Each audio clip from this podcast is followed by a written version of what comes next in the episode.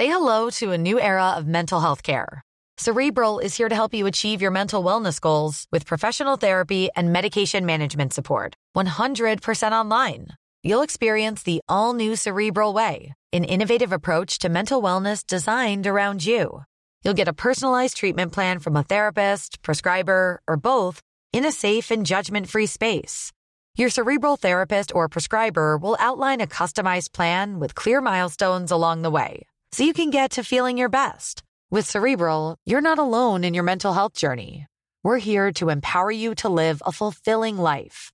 So take that first step towards a brighter future and sign up today at cerebral.com slash podcast and use code ACAST to get 15% off your first month. Offer only valid on monthly plans. Other exclusions may apply. Offer ends July 31st, 2024. See site for details. Ryan Reynolds here from Mint Mobile. With the price of just about everything going up during inflation, we thought we'd bring our prices down.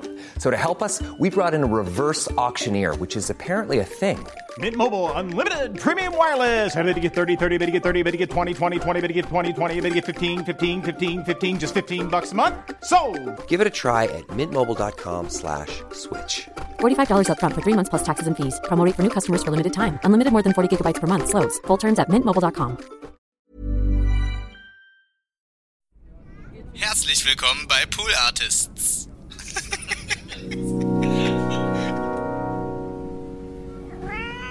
Ich fand's auch toll, jetzt, jetzt am Wochenende hatten wir eine Festivalshow, da waren glaube ich 1200 Leute und dann haben nach, direkt nach der Show kam der Song It's Just an Illusion und es, wir haben alle zusammen getanzt. Das ist auch ein wahnsinnig guter Song. Megasong. Das ist ein Megasong. Imagination hieß es. Illusion. Illusion. Could it be that? boom, boom. It's just an illusion. Could it be that? And always confusion. It's just an illusion. Ah.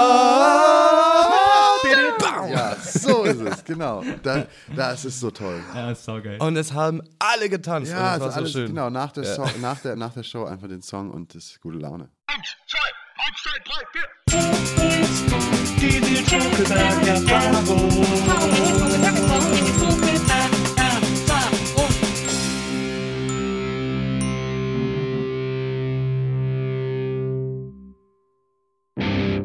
Hallo, liebe NBE-ZuhörerInnen. Herzlich willkommen zu einer neuen Folge der Nils Bokeberg-Erfahrung. Es freut mich, dass ihr dabei seid und es soll euer Schaden nicht sein, denn heute habe ich zwei ganz exklusive Gäste, auf die ich mich wie ein Schneekönig gefreut habe. Denn man muss es wirklich so sagen, sie sind im Moment die beiden Männer, die das ganze Land in ihren Bann gezogen haben, die das ganze Land verzaubern. Sie sind diejenigen, die uns Las Vegas wieder auf die Bühne bringen und die endlich wieder den großen Showgestus in dieses Land mitgebracht haben. Und ich bin sehr gespannt, was sie uns heute zu erzählen haben. Ich bin sehr gespannt, was sie uns über die große, wunderbare Welt der Magie erzählen. Und ich bin ganz stolz, dass sie in meinem Podcast sind. Herzlich willkommen, Siegfried und Joy. Wow, hallo Nils. Hallo Nils. Das Hallo Jungs. Eine Wow. wunderschöne Ankündigung. Vielen, vielen Dank. Na, ich freue mich wirklich wahnsinnig, dass ihr da seid. Ich habe ja auch eure Show gesehen. Ihr habt mich ja netterweise eingeladen, äh, muss man an dieser Stelle sagen, zu eurer äh, Show im Tippi hier, wo ihr mehrere Tage gespielt habt. Und es war wirklich, ich war amazed, muss ich sagen, äh, ganz ehrlich. Also Ich habe nicht übertrieben in meiner Anmoderation, wenn ich sage, dass, äh, dass ich das Gefühl habe, dass ihr den ganz großen Showgestus wieder auf die Bühne zurückbringen wollt. Stimmt das so in etwa oder, oder stapelt ihr da eher tief? Nee, das kann man schon sagen. Also wir äh, sind davon überzeugt, dass wir eine große Show äh, machen. Und Ja. die eben zu zweit, was das Besondere ist. Weil sonst sieht man ja oft so große Produktionen, die irgendwie, ja, hunderte von Menschen sind. Und wir sagen halt, wir sind zu zweit und machen trotzdem so eine große Show. Genau, also es wird getanzt und das Thema der Show ist ja, wir bringen Las Vegas nach Berlin. Ha. Oder in jede Stadt, in der wir eben sind. in der ihr spielt. Ja. Ihr habt ja auch, ihr sagt ja auch am Anfang der Show immer, dass äh, ihr äh, nach Las Vegas gegangen seid und gesagt habt, äh, wenn es da klappt, dann äh, würdet ihr für immer da bleiben und deswegen wärt ihr jetzt hier, wenn ich das so ungefähr äh, richtig wiedergebe. Jetzt will ich natürlich wissen, das ist ja die Frage, die uns allen unter den Nägeln brennt und ihr könnt es aus erster Hand erzählen. Wie ist Las Vegas? Uh, das ist eine sehr, sehr große Frage. weil sie auch aus verschiedenen Perspektiven zu beantworten ist. Ähm, für uns als eben Zauberer und äh, Leute, die sch- gerne Shows sehen, ist Las Vegas natürlich super spannend und reizvoll, weil da eben geballt auf so engen Raum sehr, sehr viele gute, gut produzierte Zaubershows zu sehen sind, die sechsmal äh, in der Woche spielen und dadurch eben auch, ja, eingespielt sind. Das sind keine Tourshows, das heißt, die Shows sind wirklich für die Theater entwickelt und darauf ausgelegt, da fünf oder zehn oder noch länger, noch längere Jahre zu spielen. Und dadurch gibt es natürlich gerade in der Zauberei tricktechnisch andere Möglichkeiten, da zu arbeiten und somit sind das ja wirklich fast die besten Zaubershows der Welt. Also aus künstlerischer Perspektive ist Las Vegas die interessanteste Stadt, aus Zauberperspektive.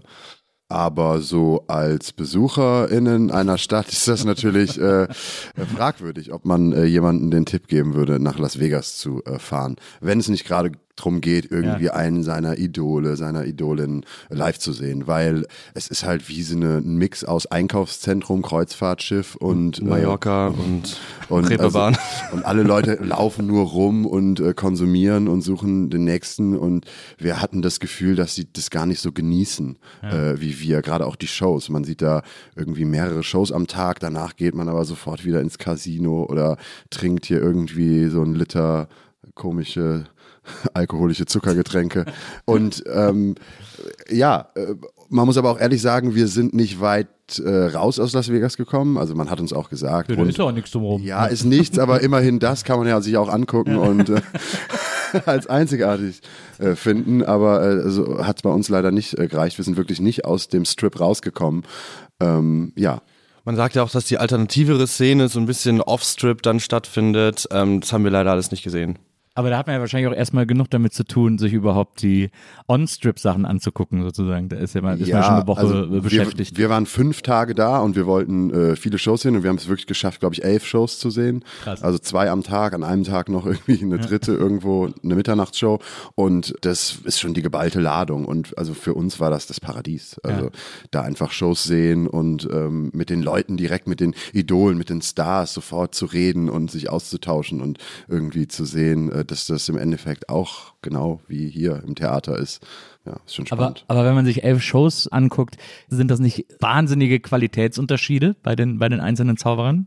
Ja und nein, also ja, auf jeden Fall. Also wir haben, wir haben, glaube ich, zwei Shows gesehen, die uns wirklich richtig enttäuscht haben.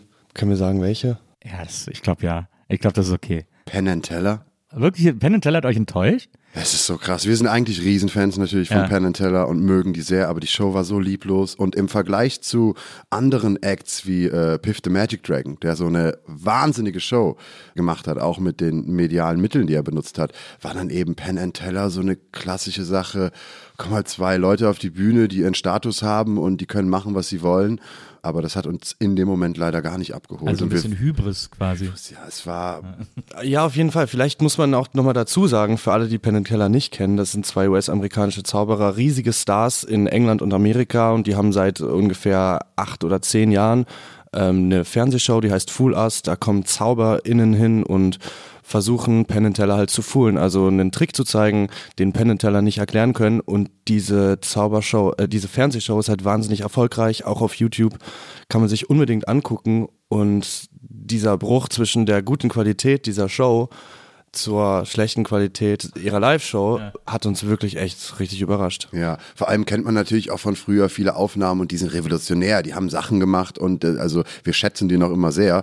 Äh, es ist ja, man weiß ja auch nie, vielleicht ist die nächste Show gut. Man sollte ja nie. Vielleicht war es einfach ein schlechter Tag. Gibt's ja Vielleicht auch. war es ein Ja. schlechter Tag, aber wir haben schon gemerkt, stilistisch, wie sie Musik benutzen, wie sie die Leinwände benutzen. Das ist einfach alles nicht, ja, nicht irgendwie zeitgemäß. Und äh, dieser Status. Und bei denen ist auch das Besondere, dass Penn redet und Teller ähm, eben nicht.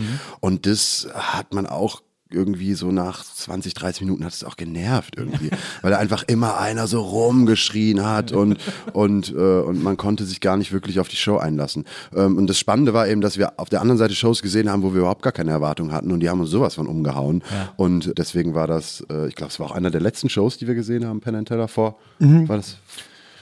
Ja, ich weiß auch nicht mehr, aber genau, es war eine der letzten und vorher, genau, auf der anderen Seite gibt's Shows, da erwartest du gar nichts. Chris und Angel, wir dachten, wir gehen dahin und es wird, und es war einfach Das ist ein dieser, Bombast. dieses, dieser Street-Typ, ne? Ja, der, der alte, genau, der alte MTV-Typ, der immer so auf der Straße mit so eingeweihten Zuschauern gezaubert hat. Und es war halt ein Rockstar, der ist rausgekommen, die Leute haben gejubelt.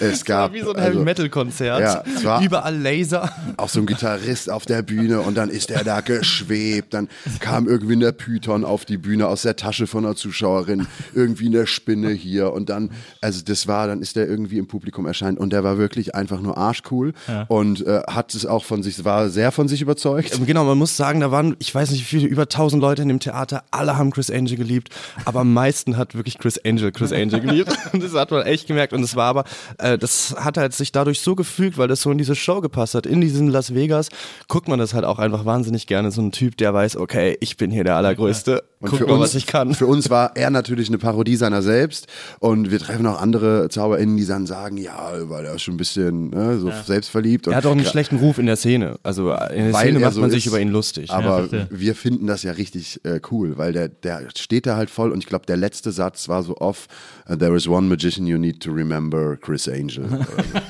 Black, Show vorbei. ja. Und genau so war Es gibt, ja, es gibt ja diese fantastische Parodie auf ihn von Jim Carrey in dem äh, Film äh, Bird Wonderstone. Klar, ja, ne, Genau. stimmt, genau, ja, das Wahnsinn. ist Chris Angel. Das. Und das ist ja das Tolle. Alle Leute, die sich so ernst nehmen, ähm, kann man ja einfach fantastisch parodieren. Und ähm, das wurde ja auch mit David Blaine mal gemacht. Da gibt es so ganz witzige YouTube-Videos, die 10, 15 Jahre alt sind schon. Ähm, David Blaine, so ein Street, Street Magician, der eigentlich Straßenzauberei, Street Magic erfunden hat früher und das dann in YouTube irgendwie so gezeigt hat. Und Der jetzt übrigens auch bald mit seiner Show wieder nach Las Vegas kommt. Und äh, wo man schon sieht, die meisten kann man auch gar nicht mehr woanders sehen. So, ne? Also Penn and Teller, die machen so ein, zwei Mal vielleicht noch eine Tour, dann kannst du ihn in England sehen. Aber ja, David Copperfield zum Beispiel tourt gar nicht mehr. Der spielt einfach nur noch in Las Vegas äh, bis ans Ende seiner Tage wahrscheinlich. So wie das ja Siegfried und Roy auch bis ans Ende ihrer Tage gemacht haben, äh, mit ihren weißen Tigern. Ich weiß nicht, ob ihr die kennt, sind so deutsche Auswanderer, so deutsche Auswanderer-Zauberer. Ich weiß nicht, ich meine, ihr könnt die jetzt nicht mehr verklagen, weil die, die, die arbeiten nicht mehr, aber ähm, äh, so wegen Namensgeschichten oder so, aber die waren sehr populär eine Zeit Ja, wir werden da in den letzten Jahren immer wieder drauf angesprochen, aber haben uns da noch nicht so wirklich ein Bild von machen können. Nee, aber es war auch ein Duo, ne? Das war ein Duo. Sie hatten halt, sie waren bekannt für ihre weißen Tiger. Ja, genau, Und deswegen haben wir uns da gar nicht näher mit Tiermagie ist nicht so beschäftigt. Nee, Tier, ja. also wir wollen da auch schon irgendwie ein bisschen Vorbild sein für die nächsten Generationen und äh, wir zaubern äh, nicht mit äh, Tieren. Nee, wir zaubern, mit Lebenden. nee, wir zaubern mit Menschen. Ja. Und genau, wir gleichen das, wir gleichen das ja eh so ein bisschen anders aus. Wenn die irgendwie so einen weißen Tiger hatten, ja, dann tanzen wir zum Beispiel. So. Ähm, und ich denke, das ersetzt es auch ganz gut. Diese äh, Choreografien, die ihr bei der Live-Show tanzt, die sind ja äh, sehr raffiniert. Da gibt es ja Drehungen, da gibt es, da gibt es Figuren, möchte ich sagen. Da gibt es, also es ist synchron bis zum Get-No, wie man, wie man in Berlin so schön sagt. Wie lange braucht ihr, um diese Choreografien einzustudieren? Muss ich mir das so vorstellen, dass ihr da äh, in einem, es gibt ja zum Beispiel in, am, am Kudamm oben dieses sehr äh, altbekannte, obwohl es gibt es gar nicht mehr, gab es ja dieses Ballettstudio, ist aber jetzt, glaube ich, abgerissen. Das war, glaube ich, da über dem, über der Komödie am Kudamm. Also ist das, sind das, habt ihr da Choreografen für, die euch helfen oder holt ihr das alles aus euch selbst? Also erstmal ist ein großer Traum von uns, mal ähm, gemeinsam Ballett zu tanzen, haben wir aber noch nie geschafft. Und generell, ja, haben wir ein großes Geheimnis eigentlich und das ist, dass wir nicht üben. Ja, wir üben quasi immer noch. Also du hast uns quasi dabei zugeschaut, wie wir geübt haben und Ja. das ist das größte Geheimnis. Und ähm, wir haben wirklich keine Choreografen, wir haben auch keine, keine Dramaturgen oder Regiemenschen, die uns helfen. Werden wir öfters gefragt.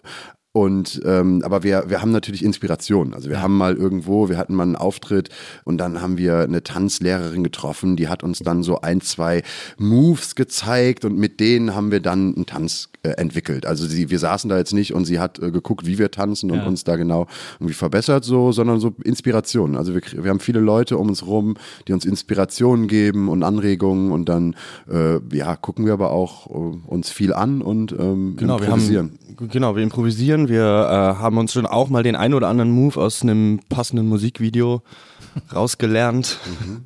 ähm, und der Rest passiert dann eigentlich auf der Bühne. Also wir, wir können gar nicht eine Choreografie lernen, glaube ich. Aber ihr seid geborene Tänzer, das muss man ja wirklich sagen, wenn man das einmal gesehen hat. Danke, Äh, das, das steckt euch im Blut.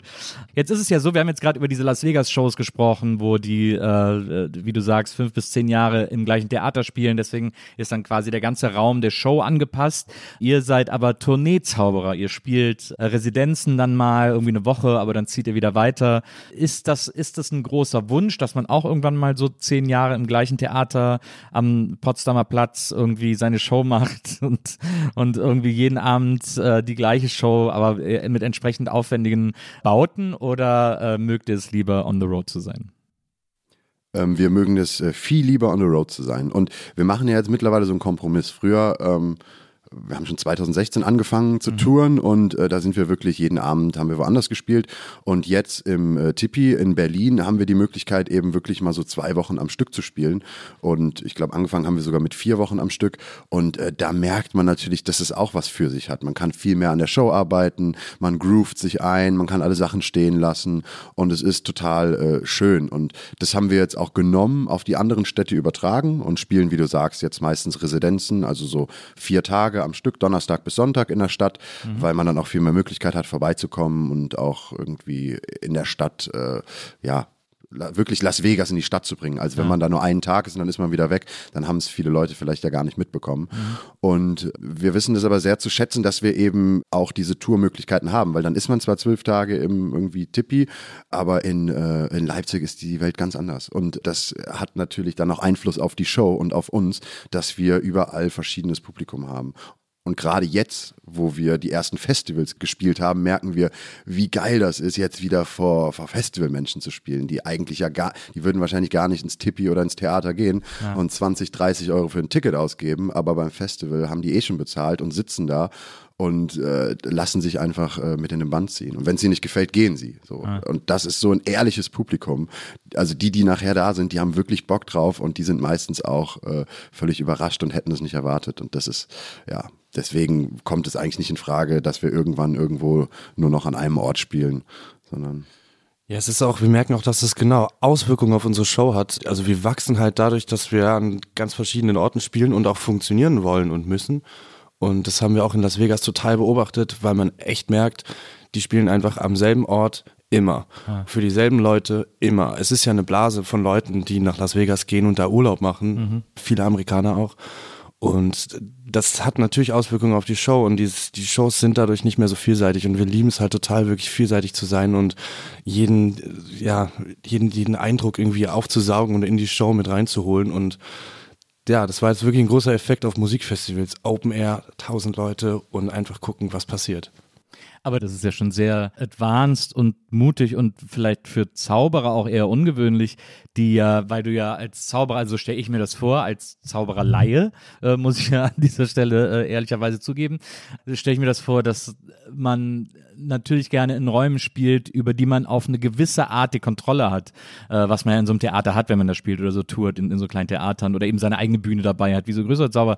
Aber Festivalpublikum ist ja völlig unberechenbar. Da hast du ja überhaupt gar keine Kontrolle drüber, auch wie die drauf sind, was die machen und so. Und da würden, es ist ja für die meisten Zauberer wahrscheinlich ein absoluter Albtraum. Ja, und unser, und unser Vorteil ist wirklich, dass unsere allererste offizielle Show auf einem Festival war. Auf dem Apple Tree Garden Festival in Diepholz, ein wunderschönes Festival.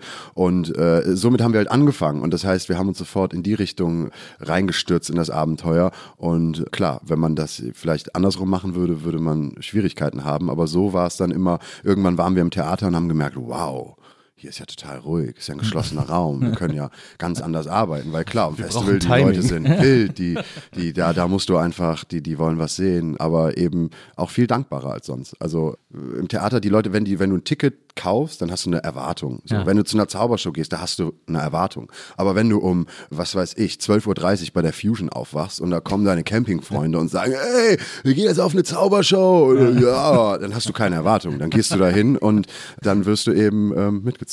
Wenn du überhaupt geschlafen hast, ja. Auf der, ist auf der Fusion unwahrscheinlicher. Ich meine, ihr macht ja auch eine Show, die sehr lustig ist. Und es gibt ja so eine gewisse Schnittmenge, sowieso finde ich, zwischen Zauberei und Comedy, was so die Art der Performance betrifft und so. Und bei, äh, bei der Comedy kennt man ja immer so Heckler, die dann so reinrufen oder so. Ich glaube, bei Zauberei äh, man macht ja oft auch Tricks mit Leuten aus dem Publikum und dann gibt's auch immer so die Gefahr, dass da irgendwie jemand, dass man da jemanden hat, der sich irgendwie, der will so cleverer sein und der will so, der versucht dann so ganz schlau so einen Trick irgendwie äh, Ja, zu zerstören oder so. Ja, das, das sind, genau, das sind Leute, die haben beim Gucken das Gefühl, sie haben eine Wissenslücke und ähm, gehen dann quasi in so eine, in so einen Start, in so einen, sehen sich selber in einem Tiefstatus natürlich. Äh, aber eigentlich sind wir da, sind wir da ganz fein raus, weil wir nehmen uns selber nicht so ernst, wir nehmen die Zauberei nicht so ernst. Beziehungsweise, ja, es, hast du ja gesehen, es geht öfter mal ein Trick schief. Es verschwimmt so ein bisschen, was ist Trick.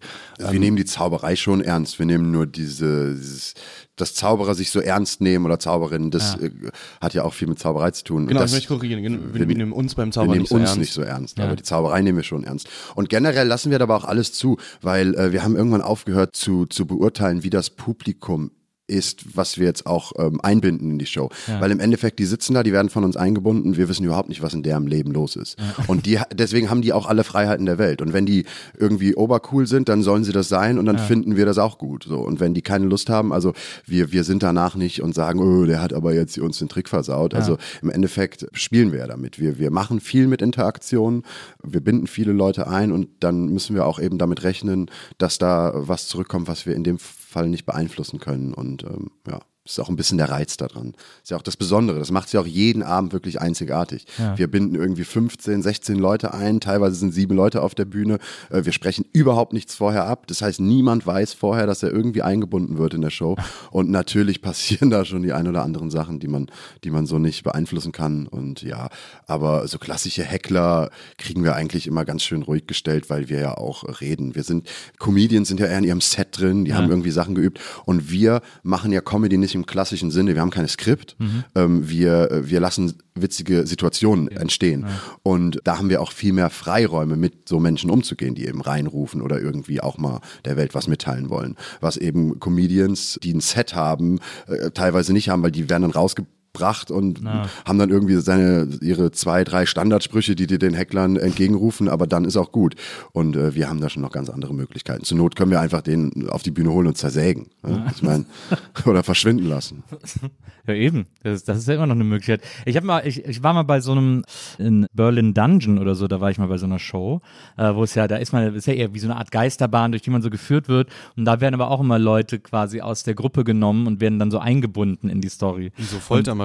Ja, oder mit so was? Foltermaschinen und so. Und es war so witzig, weil ich kam dann auch an irgendeine Foltermaschine und dann hat mir der Typ, der mich da eingeklemmt hat, hat mir beim Einklemmen schnell eine Karte in die Hand gedrückt und dann äh, habe ich die habe ich geguckt, was das für eine Karte, habe die gelesen, es steht da drauf: "Schön, dass du mitmachst. Bitte geh gleich hinten raus, damit die Illusion nicht kaputt geht für äh, die anderen Leute, die dabei sind. Danke dir, viel Spaß noch im Dungeon." Die musste ich auch wieder abgeben die Karte, aber das fand ich sehr das fand ich sehr professionell, dass die so eine vorgedrückte Karte haben, die den Leuten in so einem unbemerkten äh, Moment irgendwie die Hand drücken, damit die sofort wissen, wie sie mitspielen sollen. So. Das fand ich sehr faszinierend. Ist Wahnsinn. Sowas, sowas gibt's auch. Da gibt's eine alte Geschichte von äh, Howard Thurston, ähm, ein Zauberer um die Jahrhundertwende, so äh, genau frühes, frühes 20. Jahrhundert. Der hatte eine, der hatte eine Schwebe, der hatte seine große Schwebeillusion.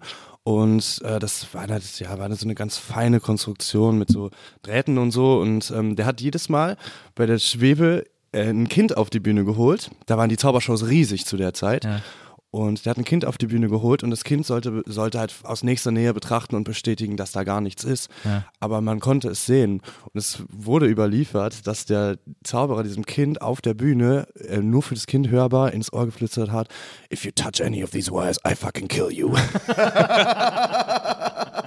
Und das hat dann irgend so ein Kind als alter, als alter Mann jetzt mal irgendwie in den 70ern so weitergetragen. Und ganz schöne Geschichte, weil es halt echt genauso, welches Kind würde was sagen?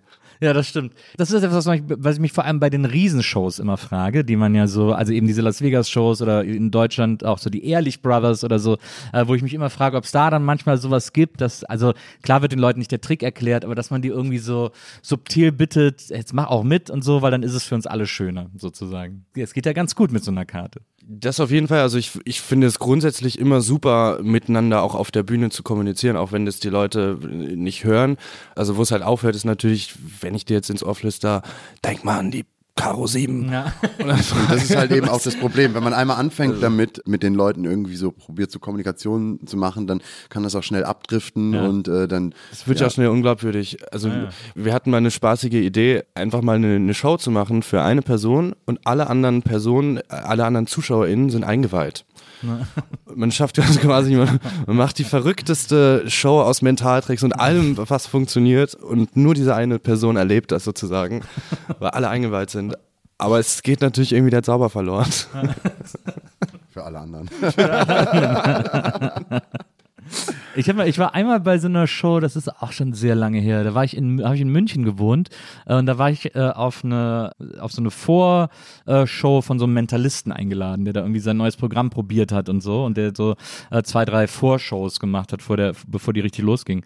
Und da irgendwer kannte den, hat mich irgendwer mitgenommen und so. Und dann hat er so eine riesen Illusion mit dem Publikum gemacht, wo er irgendwie gesagt hat, denken Sie an einen Urlaubsort und äh, dann immer so zwei drei Sachen, die man denken sollte. Ja, und danach, äh, lass mich raten, an den Betrag, den die Reise kosten soll. Ja, irgendwie so. Und dann hat er irgendwie gesagt so, und du, so, und äh, sie haben jetzt natürlich alle an Hawaii gedacht. Und dann so der Hälfte, die Hälfte des Raums, nee. und er so, ja doch. Und, war- ja, jetzt kann man natürlich sehr clever tun. Der war dann so voll sauer. Ja, das ist oft auch, also Ja. E Egos von Zauberern, äh, da sage ich äh, ganz gerade, ohne Gendern ist meistens wirklich, ja, die, ja, die, die haben dann ein Problem. Wenn, wenn dann Leute nicht mit, wirklich mitspielen, dann nehmen die das persönlich und ähm, Und genau, und das, das ist ja, das ist ja das Problem Zauberei. Also damit es funktioniert, muss es natürlich perfekt sein. Ähm, und es muss für beide Seiten perfekt sein. Ne? Also es muss perfekt ausgeführt sein von der Person, aber natürlich auch perfekt wahrgenommen werden vom Publikum. Und wenn das nicht ist, dann ja, ist es natürlich peinlich. Man steht dann halt mit leeren Händen da und das passiert uns halt nicht, weil wir uns eh immer in dieser Ebene dazwischen befinden, wo man gar nicht weiß, ja, manchmal gar nicht weiß, ist das ein Trick, ist das ein Gag, wo, das, wo geht das hin, ist das ein, visuelles Bild, was entsteht. Äh, das heißt, wir haben überhaupt gar keine Angst zu scheitern. Ja, und das ist auch wichtig und das stört uns ja auch. Also wir machen das ja auch, weil wir finden, es gibt gerade keine guten Zaubershows oder Zaubershows generell. Die Prämisse Zaubershow ist oft schon komisch. Ne? Da geht man hin und schaut irgendjemandem zu, der irgendwelche Sachen macht.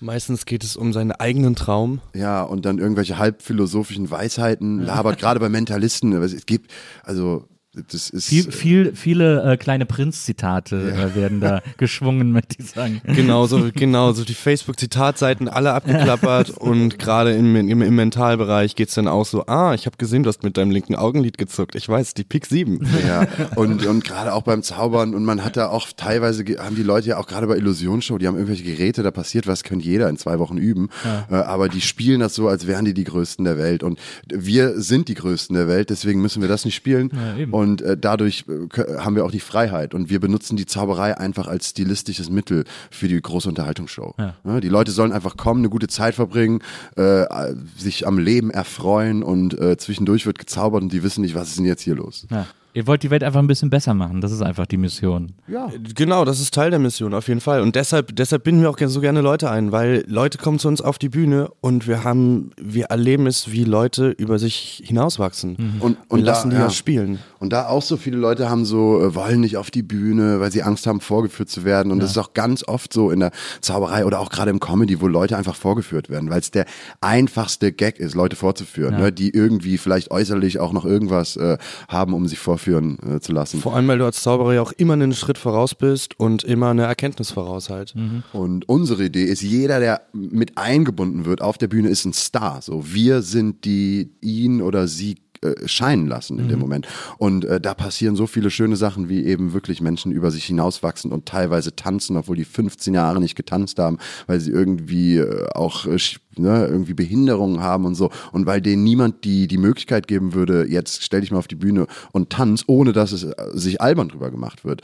Und äh, da kriegen wir wirklich so tolle Nachrichten und äh, ja, wir mögen es einfach, genau. Gute Laune zu verbreiten, alle miteinander eine schöne Zeit zu haben und einfach mal alles zu vergessen. Und das ist ja das Tolle. Darum geht's in der Zauberei, aber eben auch wenn, wenn man Spaß hat. Und deswegen ist es ja auch so, man weiß ja gar nicht, was ist die Magie? Ist die Magie, dass wir wirklich einen Trick machen oder ist die Magie, dass wir dich zum Grinsen bringen oder dich irgendwie zum Nachdenken anregen oder irgendwie. Ja.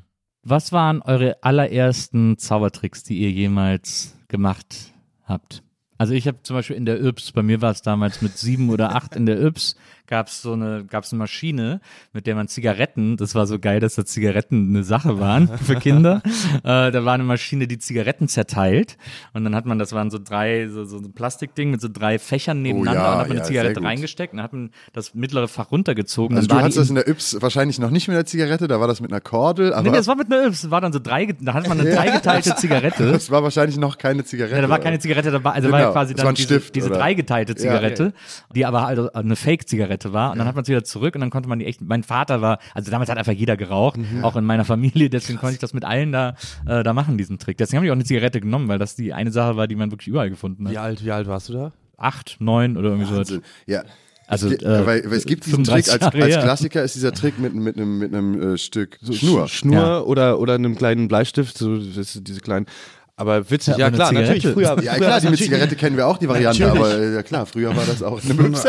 Ähm, Und dann- und in dann- der und dann- Zauberei, also große Vergangenheit, Zigarettenzauberei, früher ganz groß gewesen. Jetzt nicht mehr. Habt ihr auch immer, was ich dann auch immer gemacht habe, als ich dann geraucht habe mit, weiß ich nicht, 15 oder so, was ich immer gemacht habe, ist das Zellophanpapier äh, von der Schachtel nehmen und dann die Zigarette da so einwickeln, so und dann das Zellophanpapier dann fest zuziehen an den Enden und dann konnte man die Zigarette knicken und drehen und so und dann wieder, und wenn man es wieder ausgepackt hat, war sie immer noch ganz. Nie gehört. Das ist ja unglaublich. Das klingt so wirklich alten nach so einem. Ja, genau, nach so einem alten 80er Jahre Rauchertrick.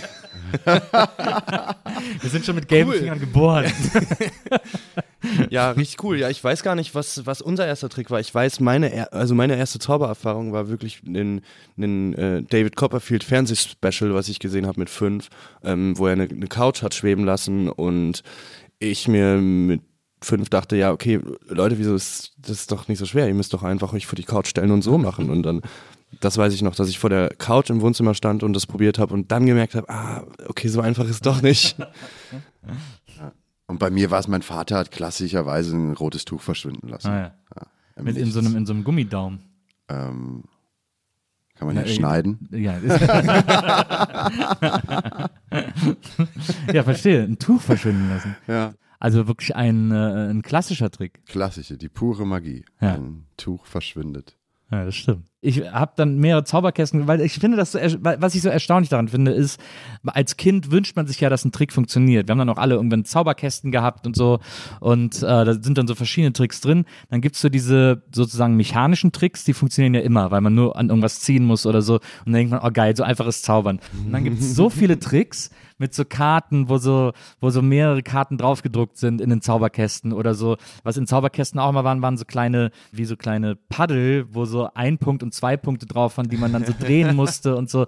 Da, also solche Tricks waren immer in Zauberkästen und es hat mich als Kind wahnsinnig gemacht. So eine Geduld hatte ich als Kind einfach nicht. Und ich war kein ungeduldiges Kind. Ich konnte mich Stunden mit Scheiß beschäftigen. Aber das jeden Tag zu üben für nichts, weil es ja noch nicht funktioniert sozusagen und ich es noch keinem zeigen kann, bis ich da eine Showreife habe, dass ich es irgendwie meinen Freunden zeigen kann, hat ja so ewig gedauert, dass ich mich wunder, woher man äh, als junger Mensch diese Energie nimmt. Diese Geduld. Es ist auf jeden Fall berechtigt. Also ich weiß auch nicht, was in den 70er Jahren schiefgelaufen ist in der Zauberkastenindustrie, weil das wirklich, also das ist wirklich ein Problem. Da sitzt dann so ein Seil drin und so eine seitenweise Anleitung Ja. mit irgendwelchen Knoten, die Ja, man genau. macht. Also es ist wie, als hätten sie Lust darauf gehabt, Kinder zu demotivieren. Genau, das ist total kontraproduktiv. Dann wird immer gesagt, hier sind jetzt auf einmal 50 Tricks drin und Ja. du bist ja überfordert und das ist ja meistens, sagt man, wie es ist, Plastikschrott, der da irgendwie drin ist, der irgendwie auch nicht so ansprechend ist und es gibt da äh, glücklicherweise mittlerweile so ein paar schöne Alternativen mit Ja. Zauberkästen, wo irgendwie äh, drauf Wert gelegt wird, dass einzelne Sachen drin sind,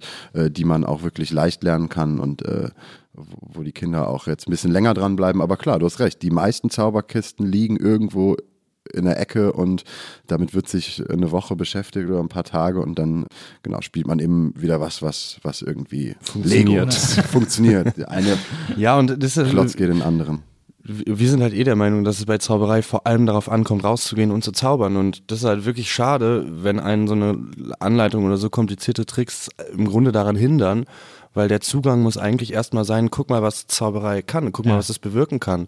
Wir laufen rum und wir bringen Leute zum Lachen und das macht uns unendlich glück, äh, glücklich. Also es ist, ist einfach gar nicht zu beschreiben, weil wir merken, ey, guck mal, das funktioniert. Wir sind hier eine Gemeinschaft. Magie funktioniert immer von zwei Seiten. Du zeigst nicht nur Magie, sondern Magie muss auch erlebt werden Ja. von Leuten. Und wenn man diese Gemeinsamkeit mal kennenlernt, dann merkt man, was das kann und dann ist man, glaube ich, auch motiviert, das zu machen. Aber wenn du halt an diesen Techniken scheiterst, äh, ja, dann brauchst du es gar nicht probieren. Und das ist halt wirklich schade an den Kästen. Und äh, vielleicht sollte man einfach mal einen äh, Zauber-Kinderkurs machen, oder? Das wäre eine Idee. Vielleicht, im Vi vielleicht ein Video, dass Ja. man es direkt vor der Nase hat und sieht. Ja, ist vielleicht eine ganz gute Vielleicht sogar Idee. eine ganze Staffel. Ja, eine ganze Staffel, oder? Acht Folgen. Ja, und vielleicht unabhängig von irgendwelchen TV-Redaktionen, dass man machen kann, was man will. Toll, das ist eine Idee. Das ist eine tolle Idee, oder? Also, aber wirklich mit Tricks, die man direkt, die man direkt nachmachen kann. Für Ja. Kinder ab vier. Ja, für Kinder ab vier. Und ey, ganz ehrlich, wenn, wenn ich erwachsen bin, könnte ich mir das auch angucken. Was? Ja, Also, wenn ich vier wäre und du erwachsen, dann könnten wir uns zusammen dieses Video angucken. ja und nicht Acht Folgen. Acht Folgen. Wie lang gehen die Folgen? Die gehen so 20 Minuten. Das ist ja interessant. Total, oder? Und das sind Tricks, die kann ich, die habe ich alle in meinem Kinderzimmer, Ja, alle Requisiten zu liegen und die kann ich direkt einfach so nachmachen. Ja, was eine Weltidee. Und Das ihr- müssen wir und machen. Könntet ihr danach zaubern? Ja, danach könnte man zaubern. Boah, das ist ja krass. Ja, oder? naja, das wäre schon eine tolle Idee. Man darf ja mal träumen. Ja, man müsste es, irgendwer müsste es halt machen. Ja, Das- irgendwann irgendwer müsste das mal es jemand machen, machen. Ja. Ja. Aber ähm, und äh, da äh, fängt es auch schon an, quasi Requisiten. Ne? Ja. Zaubern hat immer viel mit Requisiten zu tun und man kann quasi mit allem, was hier rumliegt, eigentlich zaubern. Ja. Aber natürlich wollen die Zauberkistenleute, die wollen auch Geld verdienen. Das heißt, die machen irgendwelche Requisiten, die man dann angeblich braucht und ja, das überfordert und ähm, hilft nicht. Aber vielleicht ist auch ganz gut, sonst könnte ja jeder zaubern und es wäre überhaupt nicht mehr besonders. Aber es, Also, auch, ja, vielleicht, vielleicht ist das so eine Intrige vom magischen Zirkel. Ja, ja, vielleicht sagt er, Die sich da nicht, wollen nicht, dass es zu Fame wird. ja, ja, genau. ich erinnere mich an, es gab damals Hardys Zauberkasten, hieß der, Oh ja? glaube ich. Äh, Ja. Hardy gibt's noch. Hardy gibt's, Hardy gibt's noch. Hardy zaubert auch noch. Hardy, weißt du was? Es gibt eine, es gibt eine Vereinszeitschrift von Magischen Zirkel Deutschland. Der heißt, äh, das Magazin heißt Die Magie. Und da macht Hardy immer noch regelmäßig Werbung drin. Der ist jetzt, glaube ich, so über 70. Wieso hat er da keine Kolumne drin? Ja, so und es gab mal ganz- gab auch mal einen ganz traurigen Beitrag, dass Hardy wirklich pleite war Ah. und äh, hat, glaube ich, an den Zauberkästen auch nie so viel verdient, wie Ja, man denken könnte, weil nicht, er ja, war ja. natürlich Der war ja Role nur Model. draufgedruckt, ja. Genau, war draufgedruckt und ähm, gab es dann so eine kleine süße Reportage, aber äh, ich glaube, er hat sein, äh, seine Freude noch nicht verloren und er zaubert wirklich noch. Ich glaube, Justice macht for Hardy. Ja. Äh, müssen wir vielleicht so Buttons machen. so Justice for Hardy. Vielleicht laden wir den auch mal ein. Ja, finde ich Das eigentlich schön. Genau, Hardy Idee. ist, tritt auch noch auf, soweit ich weiß. Ja. Ja, ja. Ist ganz schön. Ja, ja, aber dieser Name, den kennt jeder. Ich kann mich erinnern, weil das ist wirklich, wie du sagst, da war dann, äh, stand dann drauf 50 Zaubertricks, dann waren so ein paar Plastikdinger drin und in einem Heft waren von den 50 Zaubertricks dann 38 Knotentricks. Genau, man so, oh, als Kind so gar keinen Bock drauf Nee, hat. überhaupt nicht. Und wir haben uns auch äh, in der Recherche, wir haben da gerade so ein geheimes Projekt, da dürfen wir noch nicht drüber reden. Und Sagen in auch nicht, was es ist. Und in der Recherche dazu haben wir uns viele so äh, Bücher angeguckt oder haben die auch bekommen, eben was da gerade so äh, auf dem Markt ist, ne? so Ja. ähm, zaubern lernen. Und da waren wirklich Bücher, wo teilweise so viel drin stand, dass du als erwachsener Mensch, der zaubern kann, also wir waren da abgeschreckt und haben diesen Seiltrick nicht hinbekommen oder haben gesagt, nee, komm, hör auf. Genau, Gamechanger war dieser Seiltrick auf acht Seiten erklärt mit 25 Bildern von so Knot, komplizierten Knoten. So. Wir haben gemerkt, wir werden diesen Trick niemals lernen. Und wir haben ja eine gewisse Vorkenntnis und wir hatten auch ein Interesse, das zu machen. Und Ja. wenn du dann denkst, das kriegt jetzt ein Kind, was vorher nicht irgendwie so, das ist ja. Genau, es gibt halt sehr, sehr, viel, sehr, sehr viele, viel einfachere Mittel, um wirklich cool zu zaubern. Äh, man kann einem fünfjährigen Kind beibringen, wie es seinen eigenen Daumen so verschwinden lassen kann und wieder erscheinen lassen kann. Und das ist viel, viel cooler als so ein Seiltrick, weil das kann halt rausgehen und das immer machen. Ich wäre so gern Zauberer geworden, deswegen bin ich auch so froh, dass ihr hier seid. Ich habe eine, ich habe eine unendliche Bewunderung äh, für Zauberer äh, und eure Show war ja auch fantastisch. Ich habe zum Beispiel auch hier dieses Buch habe ich mir zuletzt mal wieder bestellt, die Zauberkiste von Roro Rotfuchs. Das ist glaube ich auch, so, auch aus den 80ern, wenn mich nicht alles täuscht. Äh, ja, hier 13.000 Mai 85. Das habe ich, mir- hab ich mir bestellt. Lustigerweise ist hier noch die alte, der alte Name drin von der Vorbesitzerin, Katrin Gorni. Und sie hat dann dazu geschrieben, habe ich gewonnen. In der Bücherei. In der Bücherei. das, fand ich auch, das fand ich auch geil. Und hier, da erinnere ich mich noch dran, ich glaube, es war so hier, hier waren so Geschichten drin und Zaubertricks und so, auch hier mit so Gummibändern und sowas. Und ich glaube, es war sogar in dem Buch, wenn mich nicht alles täuscht, äh, wo äh, ein Trick drin war, also etwas, was ich nie vergesse, weil ich als Kind immer gedacht habe, oh, das müsste man wirklich mal machen, das muss ja der Hammer sein, wie man äh, einen Trick macht, dass man eine Kerze isst, dass man eine brennende Kerze essen würde. und, äh, und das war natürlich als Kind, denkst du, oh, wow, das muss der krasseste Trick aller Zeiten sein. Ja. Und der war so, dass man so ein kerzenförmiges Stück Apfel ausschneiden soll Ja. und dann so ein Stück Walnuss zu so einem Docht schnitzen und das da oben reinstecken. Und das war, das war, hier habe ich jedes Mal gedacht, also habe ich schon als Kind gedacht, nee, das geht nicht. Ist für mich einer der großartigsten äh, Tricks überhaupt. Wir sind ja hier unter uns. Gut, dass Ja. du ihn jetzt nur unter uns verraten Naja, hast. absolut. Aber es ist wirklich, ja, es ist großartig. Es ist so ein, ein Bild. Ich habe es nur ein einziges Mal gesehen bei jemandem, der hat einen Trick mit einer Kerze gemacht und am Ende diese Kerze aufgegessen. Es ist einfach toll. Unglaublich. Es ist Ja. einfach super. Also als Kind habe ich gedacht, das muss einfach das Coolste. Was ich auch cool, es gab in, ich komme ja aus Köln und da gab es damals einen äh, Laden, der hieß Zauberkönig. Oh. Äh, gab's ja hier in es Berlin, gab glaub ich, auch. vier in Deutschland für alle Töchter. Ist eine, so eine Dynastiegeschichte. Ach wirklich, die haben alle zusammengehört. Ja, das war so in München, Köln, äh, Hamburg und Neukölln, Berlin. ne? Berlin. Ja, genau. Und äh, ja, dann gab es diesen Zauberkönig in Köln und da bin ich als Kind super gerne reingegangen. Da gab es dann vorne so die Scherzartikelabteilung, dann waren so ein bisschen so die Zauberkästen und Zaubertricks für alle. Und dann war nach hinten war so ein kleiner, war, war ein Tresen mit einem Vorhang. So ein ganz kleiner Tresen, wo nur einer hinterstehen konnte, wo auch nur zwei davor stehen konnten, mit Vorhang, wo die professionellen Zauberer sich ihre Tricks gekauft haben. Und die dann auch, den Vorhang gab damit man es auch abteilen konnte, damit er das zeigen konnte, wenn er es verkauft hat und es sonst niemand sehen konnte. Also ich war Kind, war das für mich, ich habe da nie jemanden gesehen, aber dass es existiert, war für mich schon das Aufregendste des Universums.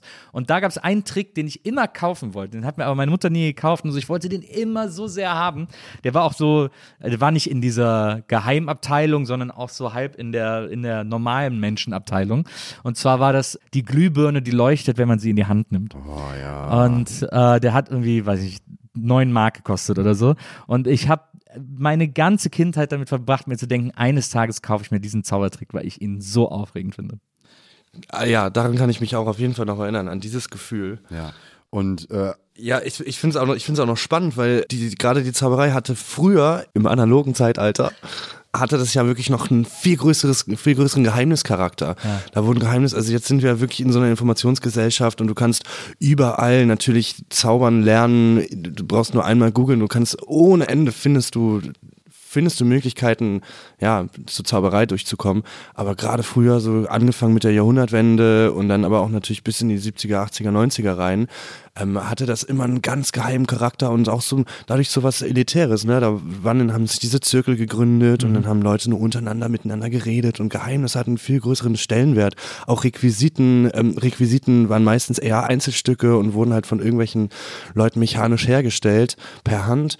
Und heute werden Sachen natürlich auch äh, auf Masse produziert und so weiter. Und das hatte früher noch einen ganz anderen Charakter, auch in so einen Zauberladen halt reinzugehen, weil heute kannst du reingehen und weißt. Aber das alles. was, das, was du beschrieben hast gerade, ist noch genau dasselbe, was man jetzt fühlt, wenn man in Berlin in den Zauberkönig geht. Weil das ist wirklich der letzte seiner Art. Es gibt keinen Zauberladen mehr in Deutschland und da gehst du rein und, und da haben die Kinder, man sieht ja genau das Erlebnis.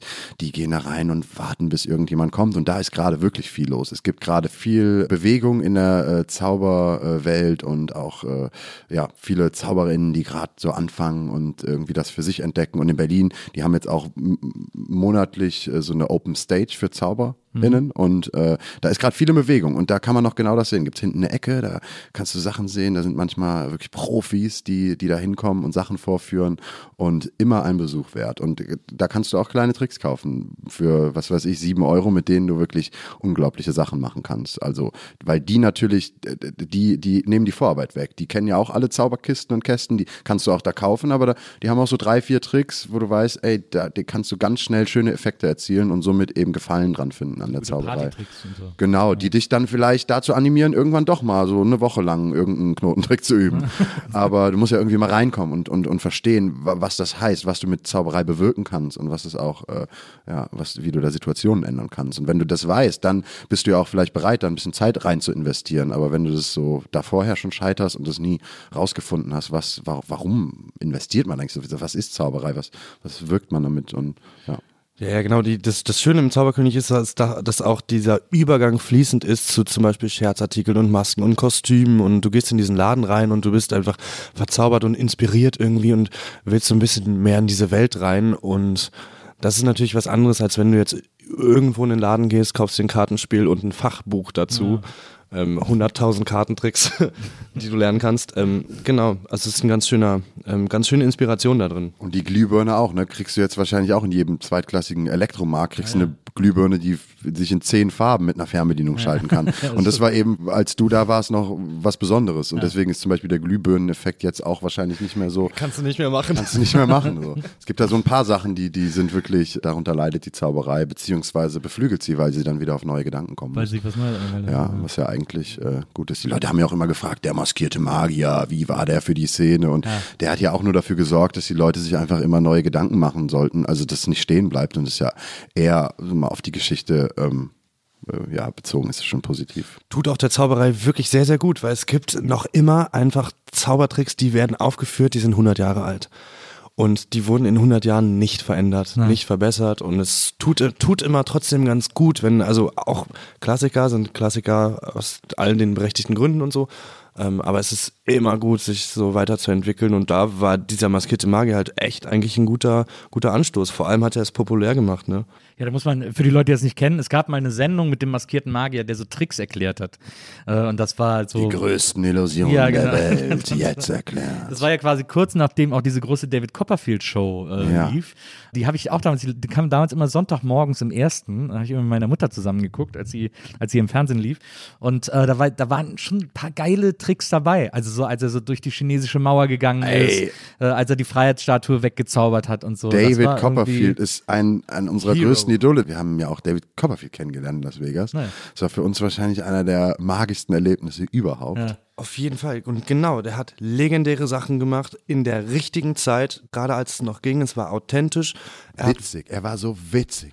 er, kann, er kann wirklich alles. Zauberisch, der hat wirklich auch früher, der hatte schon in den 70ern und so, als man ihn noch, noch nicht so kannte, hat der Sachen gemacht. Also Technik, Klassiker, aber ausgeführt, die, habe ich bis heute nicht mehr so gut gesehen. Und immer mit Stil. Ne? Es gibt ja. jetzt andere in, in, in Deutschland, die machen das auch groß und so. Und, aber er hat halt immer Stil. Und das ist so besonders, weil, ja, Ja, er hat mit Medien gearbeitet, er hat mit Projektion gearbeitet früher, hat so Tricks mit, mit, so einer, mit so einer Leinwand, dann wird da ein Motorrad drauf projiziert und dann fällt die Leinwand, dann steht da ein Motorrad. Der hat Sachen, der war seiner Zeit einfach ganz weit voraus früher. er hat jedes Jahr ein TV-Special gemacht. also das muss man sich mal Ja, die waren vorstellen. Die waren umfassend. Und jetzt kommen wir rein in Las Vegas und werden da erkannt. Und dann kam vorher einer aus der Crew und hat gesagt, nein, Siegfried and Joy, wow, David would like to meet you. Und, und dann, das war wie in so einem Film. Und dann wurden wir aus Hi, der... I'm Ashley. Hi, I'm Ashley. Und dann wurden wir aus der vorletzten Reihe in die zweite Reihe gebracht, so während der Show. Äh, alle Crew-Leute äh, kannten uns. Es hat sich dann rausgestellt, warum das so ist. Die Crew sind halt jung, irgendwie zwischen 20, 30. Die kennen alle unsere Videos. Ja, ja. Äh, Also unsere, TikTok und so, ja. Ja. Instagram, TikTok, genau. Da machen wir auch so Public Stunts, die teilweise angelehnt sind, natürlich auch an David Copperfield, wenn wir eine Bahn verschwinden lassen oder, oder einen Bus und wo Leute dann schreiben, hey, it's David Copperfield und wir dann irgendwie darauf eingehen und dann sagen David Who. Und das, davon gibt es ein paar Videos, die haben ein paar Millionen Aufrufe und die wurden wahrscheinlich von der Crew natürlich an David Copperfield rangetragen und der fand das witzig und dadurch kannte der uns und dann hat er uns später getroffen, hat gesagt, keep up the good work, I like your stuff und hat uns noch irgendwie einen Zaubertrick gezeigt, an dem der gerade arbeitet, ein Foto machen. Also es war total surreal, Ja. Weil, weil das ist ja wirklich eine Legende und wir, Ah, wir so und selbst der lacht darüber und das da ja, das fanden wir Ja, das war für uns eine der größten Sachen überhaupt, weil wir halt wirklich, wir sind echt nicht Fans von so vielen Leuten, aber David Copperfield respektieren wir wirklich aufs aller, allergrößte. Und ja, nicht zuletzt auch, weil er immer noch spielt. täglich. Der spielt der mindestens täglich, der hat, glaube ich, genau, 2019 über 680 Shows gespielt. Und der ist jetzt wieder mittendrin und der spielt ohne Ende, der ist bissig, der versucht immer noch eine großartige Show zu machen und Ähm, ja, also es für uns war für uns echt Und, besonders. sich, und dann hat er auf Instagram ge äh, geteilt, ja danke, dass ihr in meiner Show wart. Hey, thank you Siegfried und Joy for coming to my show. Und das ist halt, ist halt auf so vielen No Ebenen problem, so David, no bescheuert. problem. also ich meine, das ist ja, es ist einfach äh, wirklich absurd, dass der uns überhaupt kennt, dass Ja, der ja. weiß, wer wir sind. Also das ist ja, ist ja das kann, kann man sich ja nicht vorstellen. Aber da sieht man ja, dass Zauberei ein, äh, eine, äh, eine sehr vernetzte Familie ist äh, auf der Welt. Von äh, wenn da jemand irgendwas Besonderes macht und oder was macht, was die anderen nicht so machen oder irgendwie eine Idee hat, äh, Zauberei irgendwie anders zu erzählen oder voranzubringen, dann fällt das irgendwie allen auch auf. Das stimmt, das stimmt, genau. Die Szene ist im Grunde nicht so groß. Es kommt uns natürlich groß vor, weil wir in der Blase drinstecken, aber genau, im Grunde ist es nicht so groß und im Grunde gibt es sehr viel Raum für Neues. Ja. Und wir waren jetzt bei der deutschen Meisterschaft erst Anfang des Sommers und äh, da, wie viele Leute waren da? 800? Ja. Ja, 800. Das waren wahrscheinlich alle ZauberInnen so aus Deutschland, die irgendwie. Äh, Ja, ja vielleicht 800, aber 795 Männer. Ja, ja das ist ein Problem, ne? Das ist, das ist noch ein sehr männlich dominiertes Ja. äh, Fach, Das ist Zauberei. ein urkulturelles Problem in der Zauberei, ja. Ist auch witzig. Ich habe gerade hier äh, einen, in, de, in deinem Buch, in der Zauberkiste von, ich gerade ein, ein Gedicht gefunden äh, von, von einem Zauberer. Vor ihnen, vor ihren eigenen Augen wird diese Jungfrau zersägt. Hereinspaziert, Leute. Und dann sagt der Zauberer, los, Mädels rein in die Kiste. Die Vorstellung beginnt. Und die im Publikum sagen, und so sägt er ohne Tücke in die Dame eine Lücke. Ja, und das ist ungefähr die Kultur von Zauberei. Frauen immer nur als Assistentin sozusagen. ja, genau. Objektivieren, ja. Ja. Und ähm, Und es ist wirklich äh, schade. Also wir machen so eine, ähm, jedes Jahr machen wir so eine Weihnachtsshow in Berlin mit Überraschungsacts und da wollen wir immer ähm, äh, weibliche ZauberInnen haben. Und dieses Jahr, also dieses Jahr kommt auch eine vorbei, eine großartige, die, die hat äh, die deutsche Meisterschaft als äh, Punkt äh, höchste Darbietung gewonnen.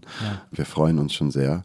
Aber äh, genau, und es kommt. Also es, da ist Bewegung drin und, äh, und wir, ja, wir, wir, es gibt auch so ein paar in Berlin, die so, so anfangen zu zaubern und gerade da ähm, treffen wir uns gerade auch mit ein paar ähm, Frauen und wollen da irgendwie so ein bisschen auch, wenn wir schon irgendwie Erfahrung abgeben können, dann in die Richtung irgendwie. Ja, super. Aber ja, es ist, äh, ist glaube ich, wie in allen Kunstsparten oder ja. es ist halt, glaube ich, schwierig als Frau, sich so ein bisschen äh, sich zu orientieren.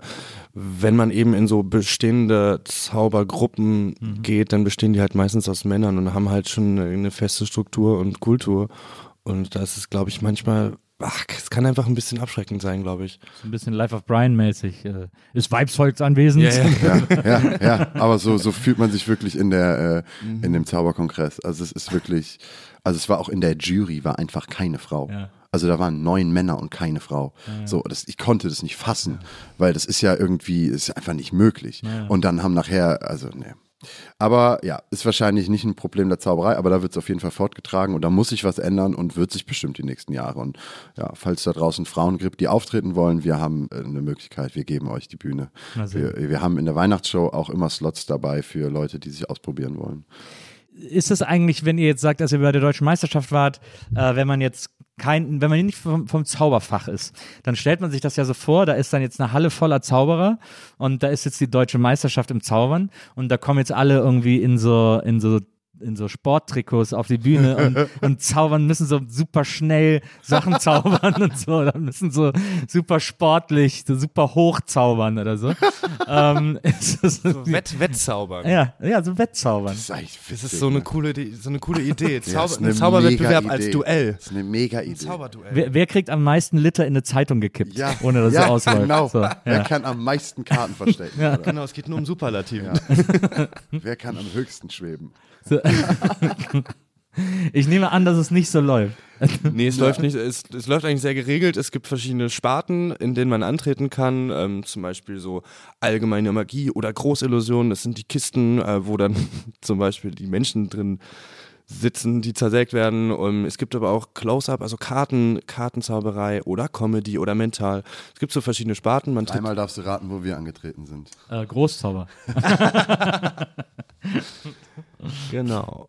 Das ist, ich denke, bei David Copperfield muss ich auch immer an diese, er hatte auch diese Kreissäge, von der sich so in der Mitte hat zersägen lassen, diese Riesenkreissäge, Mhm. wo er dann immer so, oh, immer so aufgestöhnt hat und dann äh, aber doch wieder äh, ganz war am Ende. War Äh, auch revolutionär übrigens die Illusion. Wenn man die nochmal äh, ein bisschen schlechter sehen will, kann man die Ehrlich Brothers angucken, denn die machen genau dieselbe Illusion, die Copperfield Wirklich, auch mit der damals Kreissäge, gemacht hat. Ja, Ja, selbe Tricktechnik. Vielleicht tragen sie die alten. Tricks von ihm auf. Ja, Nee. es ist so ein bisschen. Es ist ja auch ein gelernter Trick. Es ist ja auch für das Publikum, die wissen ja dann sozusagen, was die Gefahr ist. Und dann ist das natürlich ein, ein sogenannter Sure-Shot, wenn sie, wenn sie das machen, irgendwie, weil ja. das so ein, weil es von den Leuten gelernt ist. Ja, genau, man hat es irgendwie, man, es, man weiß, was passiert. Ja, wir haben ja, wir, wir, wir sind, wir, unser Herz ist, also Großillusionen mögen wir. Ja. Und wir haben auch letztens zu, äh, lustigerweise im Saarland mit einem Großillusionisten äh, die Bühne geteilt. Und ähm, der David Copperfield aus dem Saarland quasi. Ja. Aber dann ist ja das Saarland schon voll, wenn da, wenn dann ein Großillusionist auf die Bühne kommt. Ja, äh, so ist es. Maxime Maurice äh, trägt da die Fahne in der Luft und äh, der hat halt sich jetzt eine äh, Halle mit 120 Quadratmeter irgendwie besorgt. Aber ist das nicht das halbe Saarland? Ja. Ja, ja, das halbe Saarland ist voll mit seinen Illusionen. Und da haben, genau, da haben wir mal gespürt, was es heißt, eine Großillusion vorzuführen, weil eine Großillusion würde, ja, nimmt quasi so einen Raum, wie in dem wir sitzen. Ich weiß nicht, wie viele Quadratmeter, aber es nimmt das schon ein. Es ist unfassbar aufwendig, riesig groß. Ja, riesig groß. Und am Anfang geht es ja ganz kurz, ne? Irgendwie, da ist nichts und dann ist man erschienen und dann brauchst du halt einen LKW. Und äh, da haben wir dann auch wieder gedacht, okay, wir werden einfach keine Großillusionen machen. Ähm, machen wir ja in der Öffentlichkeit, also wir lassen ja viele große Dinge verschwinden und erscheinen, aber in der Bühnenshow äh, haben wir uns jetzt wirklich dagegen entschieden, weil es einfach, der Aufwand ist viel zu groß für das, was am Ende bei rauskommt. Aber ich meine, es ist ja so, ihr werdet ja äh, immer bekannter. Ihr seid ja jetzt wirklich gerade ähm, in aller Munde, äh, man kennt euch, äh, die Leute irgendwie gehen zu euren Shows, ähm, äh, auch durch die Videos, wie du gesagt hast, Instagram, TikTok und so, da äh, seid ihr auch, seid ihr auch total bekannt und habt irgendwie Millionen an Views und so. Kann es nicht sein, dass irgendwann mal, so sagen wir mal, 10 years from now irgendwie, so der Moment kommt, wo ihr denkt so, ah, komm, jetzt lass uns doch mal einen so ein, lass mal einmal so eine übertriebene Riesentour machen mit so, mit so fünf Trucks irgendwie, die wir für die, für die, für die fünf Illusionen brauchen. Weil man kann ja, das wäre ja, eigentlich wäre es ja geil, wenn man eine Großillusion macht, aber in eurem Style. Also so, wenn man Also, das irgendwie hinkriegen würde. Ich finde, also ich finde ehrlich gesagt eine Großillusion dann spannend, wenn sie zu groß ist für die Lokalität, wo sie ist. Und, und wir schließen bestimmt nicht aus, dass wir mal eine Großillusion machen, vielleicht auf einer Festivalbühne, aber was wir ausschließen, dass wir auf eine große Tour gehen in Stadien und Hallen, weil gerade das was so schön ist an der Zauberei, dass man eben äh, das noch sehen kann. Und wir spielen gerade in so Theatern so bis 500, ne? manchmal hast du auch ein Tausender Theater mit Rängen, wo du irgendwie trotzdem noch ohne Videoübertragung arbeiten kannst. Und äh, größer wollen wir eigentlich nicht werden, weil dann ist es einfach, dann bist du in irgendeiner Mehrzweckhalle, äh, dann ist das nicht mehr besonders, da ist der Moment nicht magisch an sich. Ist viel zu teuer, alle wollen Geld verdienen, irgendwie die die Veranstaltung machen und das, da verliert man ganz äh, schnell äh, den Reiz und äh, da haben wir wirklich gar kein Interesse, weil das irgendwie auch, ja, Ja, da, da geht ganz viel verloren. Da können wir auch bei, ja, weiß ich nicht, selbst einfach nur bei so Ticketpreisen überhaupt nicht mehr mitreden. Da geht aber auch live die Kommunikation verloren. Wenn du halt, wenn du hinten in so einer Halle sitzt, dann hast du hast keinen Bezug zum Künstler. Also du guckst ja wirklich alles auf Video und das, bei einem Konzert trägt sich das vielleicht nochmal anders, weil du natürlich die Akustik irgendwie wahrnimmst. Aber Zauberei lebt halt von der Visualität und von der Kommunikation und deshalb sind uns Und kleinere Shows manchmal echt lieber. Genau, wir spielen lieber teilweise mal vor, wir haben jetzt in Leipzig, das war total witzig, wir haben in Berlin gespielt, im, im Tippi und das ist schon ein bisschen äh, größer. Und dann haben wir in Leipzig gespielt in der NATO, ist ein soziokulturelles Zentrum, mega geil, hatten Rammstein schon ihr erstes Konzert, als sie noch nicht Rammstein hießen. Und ähm, die hatten aber wegen Corona dies, das, 50 Leute haben da reingepasst, anstatt irgendwie 150 und das war so besonders, das war so geil, vor so wenig Leuten zu spielen und das ist dann eher was, also dann, dann will, sagt man, ey, selbst wenn man noch größer ist, spielen wir lieber noch kleiner, weil das viel besonderer ist. Weil wir spielen ja nicht um irgendwie, wir ja, spielen ja nicht um den Leuten zu gefallen, wir spielen ja, damit wir eine schöne Zeit haben. Und, ähm, und deswegen haben wir da nicht so große Fantasien. Und wir wollen jetzt eher gucken, dass wir nicht so groß werden, dass, äh, dass dass, ihr quasi so groß spielen müsst. gen- ja, genau. Beziehungsweise machen wir dann, vielleicht spielen wir dann gar nicht mehr und machen dann auch ein TV-Special wie äh, David Copperfield. dann können Ja, oder einfach nur noch, einfach nur von Residenz zu Residenz hangeln sozusagen. Dann äh, kann man ja auch, kann man auch viele, viele äh, Zuschauer begeistern. Ja. Aber das, ich finde ich finde das so interessant, dass man, dass es, also, weil das ist ja so, ich finde das so ungewöhnlich das falsche Wort, aber fast schon bewundernswert, dass ihr nicht die Ambitionen habt, das zu so einer Ultra-Riesenshow zu machen, weil das wahrscheinlich jeder andere denkt, ab einem gewissen Punkt, also oder, es gibt ja so ein Wachstum irgendwie einfach, dass man. Ja, Wir wollen echt nicht, dass es beliebig wird. Ja. Wir wollen auch, wir, wir mögen auch die Leute eigentlich, die zu unseren Shows kommen und wir wollen auch, ja, das, das ist ja auch das Problem zum Beispiel mit Fernsehen. Wenn du sehr viel im Fernsehen stattfindest, dann hast du überhaupt gar keine Kontrolle oder gar kein Gefühl mehr dafür, wer jetzt eigentlich gerne zu deiner Show kommt. Das, Und warum? So, genau. Genau. Ob die dich jetzt, ob die da hinkommen, weil du, weil du bekannt bist oder weil, so, und wir haben es am allerliebsten, da kommen Leute in die Show, die wissen nicht, was passiert. Vielleicht haben die mal ein Video gesehen, vielleicht haben sie mal über uns gelacht, aber die wissen nicht, was passiert. Und sobald du anfängst, ins Fernsehen zu gehen und deinen Charakter, dein, das Ganze da wiedergibst, dann haben die eine gewisse Vorstellung und binden, binden sich anders an dich. Und äh, deswegen probieren wir auch nicht im Fernsehen stattzufinden, so wirklich. Aber ja, das ist natürlich auch gerade alles noch, noch, noch so, ein, so ein Weg. Und viele, wie du sagst, die gründen sich, weil sie erfolgreich werden wollen. Also wir haben uns gegründet, also wir sind, wir haben uns kennengelernt in einem Zauberladen und wir haben gedacht, ey, wir Wo verstehen sonst, ne? uns, Wo genau. Und wir wollten einfach zaubern. So, ne? Wir sind Ja. zwei, zwei Freunde, die zaubern wollen und die irgendwie gute Stimmung verbreiten wollen. Und wir haben nicht den Anspruch davon zu leben oder irgendwas. Wir sagen eigentlich gerade nur ab. Also es kommen jetzt natürlich alle an, auch gerade Werbung und so. Und wir sind eigentlich gerade eher auf dem Trip, wir sagen alles ab und machen irgendwie ähm, nur das, was, worauf wir Bock haben. So. Und es ist kein, ist kein Unterschied für uns, ob wir im äh, Seniorenzentrum spielen oder vor 500 Leuten. So. Wir machen nichts mehr fest, wo wir Geld verdienen. Wir machen einfach dran fest, was, was ist das in dem Moment. Und in dem Moment, es macht uns alles Spaß. Uns macht ein Kindergeburtstag Spaß vor acht Leuten. Uns macht aber auch Spaß vor 1500 Leuten auf dem, auf dem Festival zu stehen. Und äh, gerade diese Mischung macht's aus. Weil wenn wir uns jetzt festlegen auf irgendwas, und das würden wir dann ewig machen, dann würden wir die Freude dran verlieren und dann würde der Act gar nicht mehr funktionieren. Weil der Act funktioniert nur, wenn wir beide jeden Abend, immer wenn wir rausgehen, die Freude versprühen, die wir aktuell versprühen. Und äh, um das nicht kaputt gehen zu lassen, machen wir uns ein relativ, machen wir uns ein bisschen frei von diesem ganzen Erfolg und groß und Geld und bla. So. Ja, das finde ich gut. Das ist äh, wahrscheinlich das Schlauste, was man machen kann, um das irgendwie fresh zu halten. So. Ja, also wir. wir sind so fresh, wir haben Lust auf jede, also auf jede Show, kannst du dir nicht vorstellen, wir haben auf jede Show so eine Lust. Ich weiß nicht, wann ich das Also letzte Mal nächste- keine Lust genau. hatte. Und die nächste Show ist auch eine ganz besondere Show. Was ist die nächste? Äh, wir spielen auf dem Glastonbury Festival. Ja, das äh, stimmt. Das Riesenfestival in England, eines der drei wichtigsten Festivals der Welt. Ja. Äh, also Musikfestival. Ja, ja.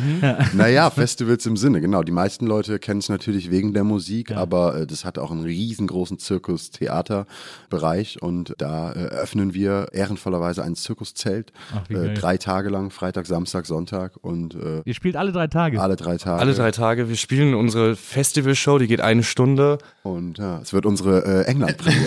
Unsere erste Show auf Englisch. Das ist ja, das, das kommt ja auch noch dazu, wenn man denkt, mit diesen Hallen, wir, wir, wir, das wird mittlerweile auch international und, äh, und wir, wir, wir haben natürlich auch Interesse, so äh, auch mal so ins Ausland zu gucken. So auch, äh, wir wollen da jetzt, wir wollen da nichts von, aber ähm, das ist natürlich spannend, in England jetzt mal zu spielen irgendwie und die Show auf Englisch zu machen, ob das auch funktioniert oder eben nicht. Und äh, ja. wir werden auch nicht üben vorher. Ich wollte gerade sagen, auch das haben wir nicht geübt und wir werden bis, bis Mittwoch nicht üben.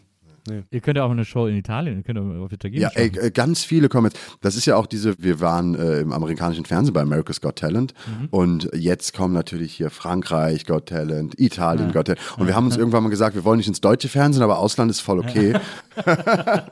das kriegt ja hier niemand mit. Wir waren, wir waren im rumänischen Fernsehen letztes Jahr. Genau, das, da haben wir getestet, ob wir Amerika wirklich machen wollen. Und jetzt waren wir auch in Amerika und alle sagen, ey, und kommt ihr weiter, habt ihr es geschafft? Und, und darum geht's uns ja auch gar nicht, ob Ja. wir weiterkommen oder geschafft haben. Die Erfahrung, da zu sein, das in dem Moment zu erleben. Das war ja das Besondere, nicht was da jetzt draus passieren könnte oder so.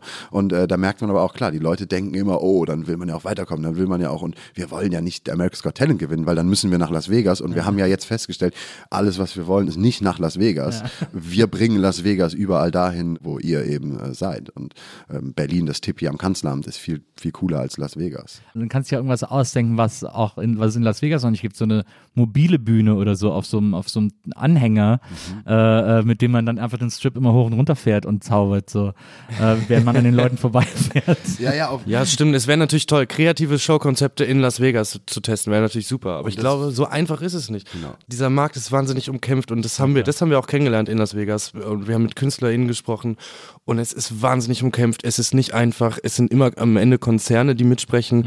Wir wollten mit einem Zauberkollegen da ein, zum Beispiel ein Video drehen und das ist am Ende daran gescheitert, dass er in seinem eigenen Hotel nicht filmen durfte, weil er keine Permission hatte, vor seinem eigenen Poster irgendwie ein Video zu drehen. Also völlig absurde Geschichten. Ein anderer Künstler, der hat sieben Minuten Zeit, um seine Show zu setten. Sieben Minuten.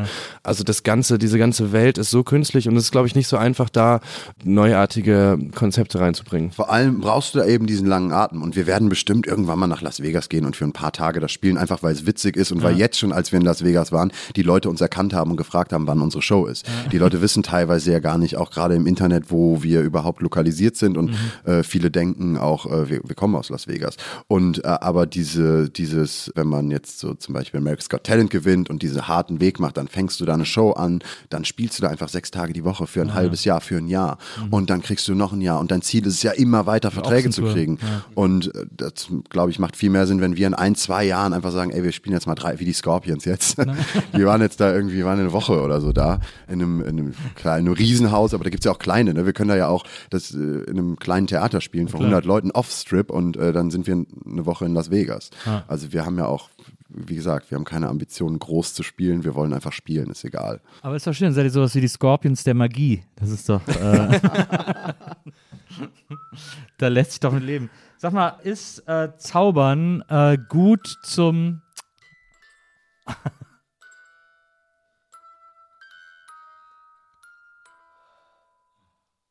Das ist auch ein Lied, das man wahrscheinlich äh, nicht selten hört, wenn man mit Zauberei zu tun hat. Auch ein gutes Stichwort übrigens.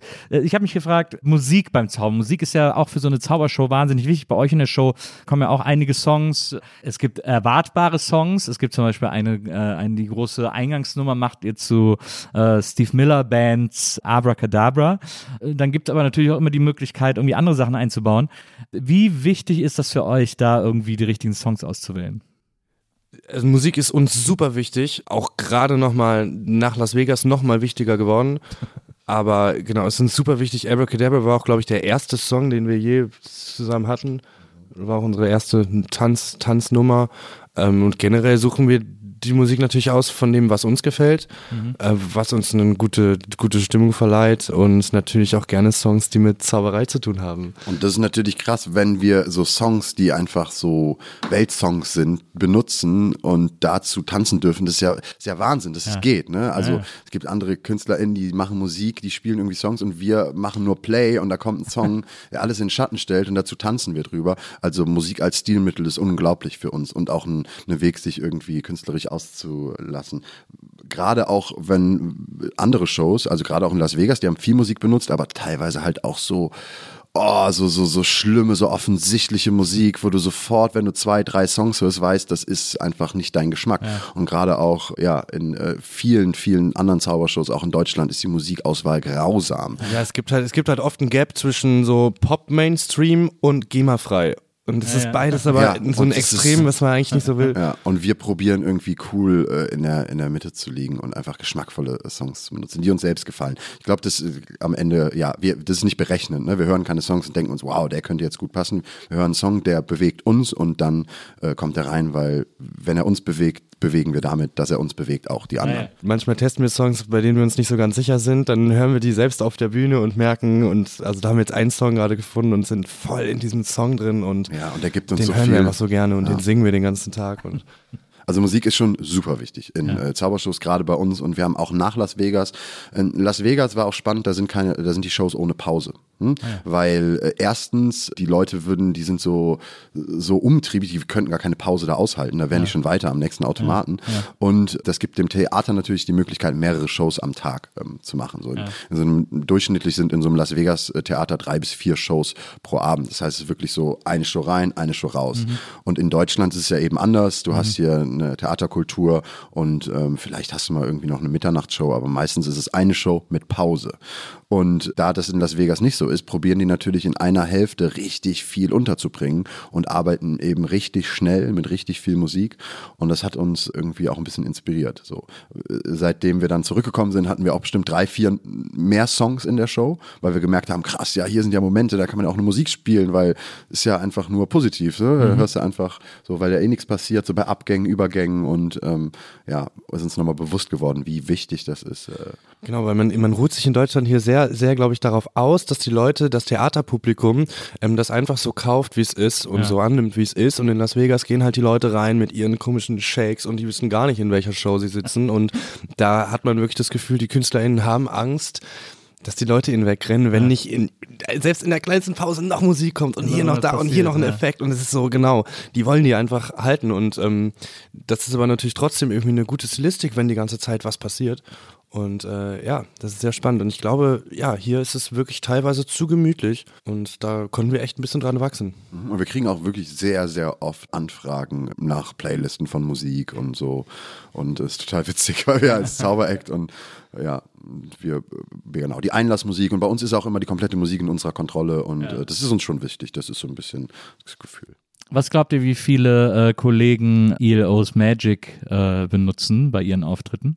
Ist doch dieses Oh, wow, wow, it's magic. Ey, den haben, den haben wir jetzt, den haben wir jetzt am Wochenende zum ersten, also endlich wieder in die Show reingebracht. Genau, der war nicht drin in der Festivalshow. Und dann Der war waren nicht wir drin. so kurz vor der Show und dann, oh, wir brauchen jetzt hier noch eine Musik. Oh, und da ist ein Moment. wenn die Leute Lass auf den, den Song oh ja, geil. Boah, und dann das war der Song, es war so, Und, und oh. gleich, nach der, und, ja. und gleich Ja. nach der Show hat äh, eine neuseeländische Musikerin äh, auf den Song angesprochen. Und weil die hat, die standen daneben, die haben ja nichts verstanden von der Show, aber die so, wow, das Song, äh, so, der hat mir, hat mir wirklich, hat mir eine gute Zeit bereitet. Und das war so toll zu sehen, weil wir wirklich kurz vor der Show überlegt haben, den Song holen wir jetzt noch rein. Ähm, und man hört die Songs nicht in Zaubershows. Weil, wie gesagt, Zauber, Zauberer, Zauberinnen sind ja meistens nicht so bewandert in dieser Pop- äh, so kulturaffin. Pop- Popkultur. Ja, Naja, ich glaube, die, die, Haltung, die Haltung ist eher, dass unsere KollegInnen eher weggehen von Glitzer und eher hingehen zu, guck mal, ich bin eine ganz natürliche Person und ähm, ich, ich zeig dir jetzt mal was, wir versuchen das jetzt mal. Ja. Genau, auf einer normalen Ebene. Chartmusik Ich bin, genau, ich bin jetzt nicht der Zauberer mit dem Zylinder und dem Hasen, sondern ich bin ein ganz normaler Typ von um die Ecke und ich zeige das. Ich habe einen geschmackvollen Anzug an, kein Glitzer und so. Das war ja 70er, 80er.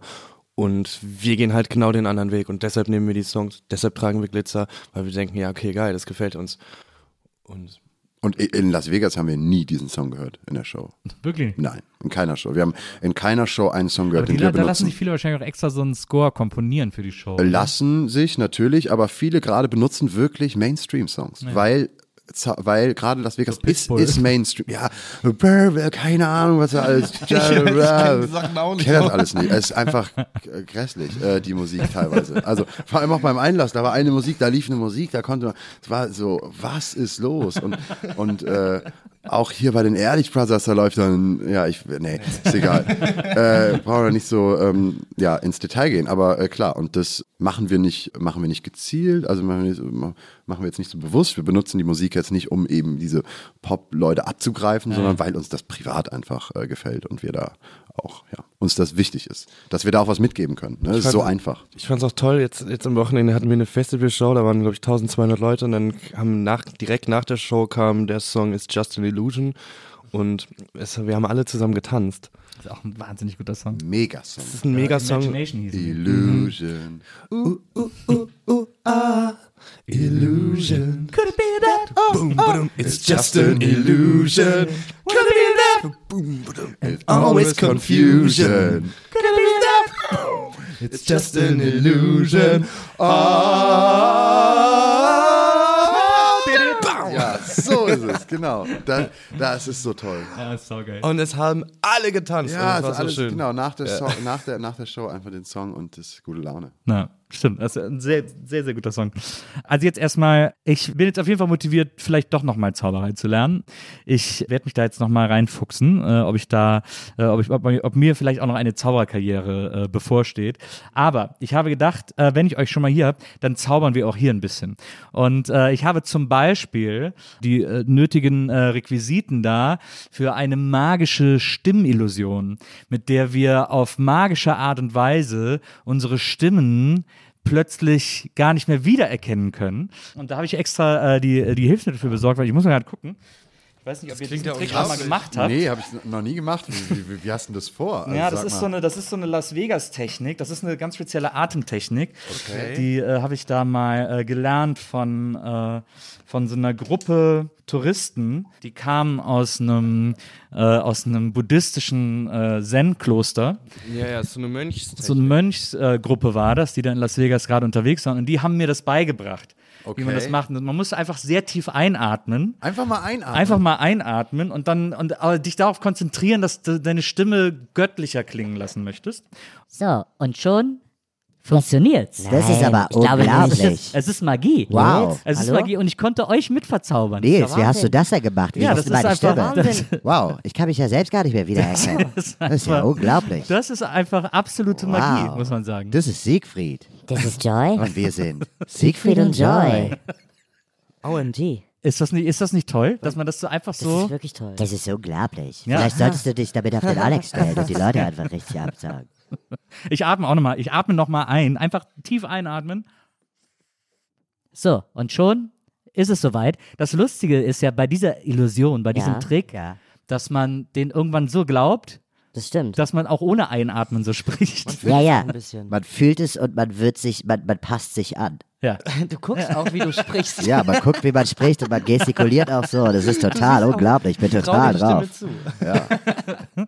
Toll. Das ist wirklich Magie, die hier im Podcast Wahnsinn.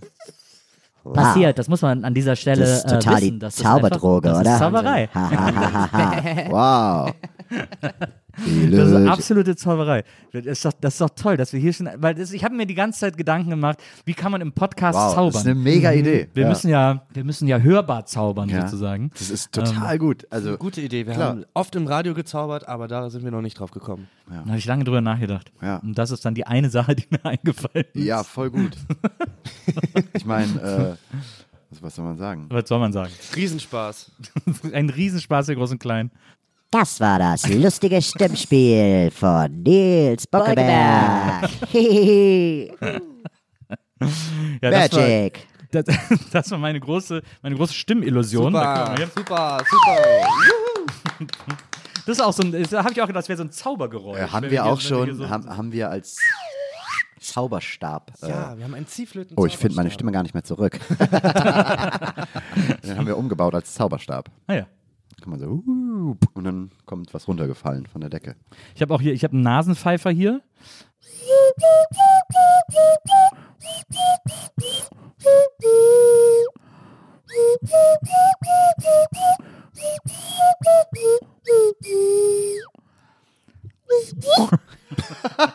ist es nicht? Kannst du mal zeigen, wie die funktioniert? Ich habe das nie verstanden. Man muss einfach, also man moduliert mit So. dem Mund und du musst gleichzeitig durch die Nase, da musst du quasi reinpusten mit der Nase und mit dem Mund dann modulieren.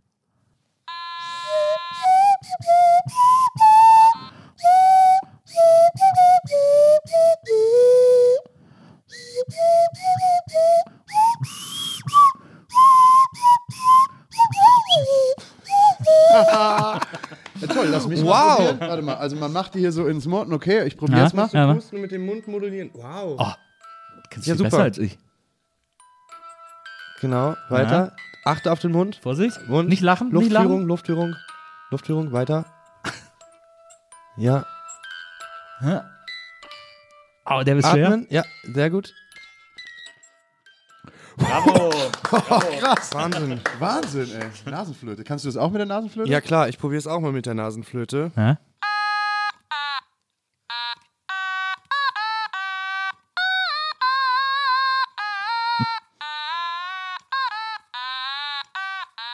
Ja, sehr gut. Und jetzt seid ihr zu Hause gefragt. Welche Melodie, Interpretation hat euch am besten gefallen? Herzlich willkommen beim Musikquiz mit Nils Wolkeberg. Ich habe ich hab auch noch eine kleine, äh, ich habe eine kleine Ziehharmonika hier, die ich noch nie benutzt habe. Aber oh, die ist aber schön.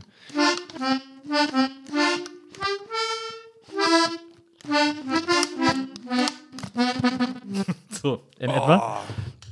Haben, da, Die haben wir auch, haben. äh, äh, da haben wir auch die gleiche Melodie also man muss ja sehen, sie hat goldene, goldene Kupfer, kupferfarbene Knöpfe, äh, ist in so einem schönen, wunderschönen Türkis aus Plastik.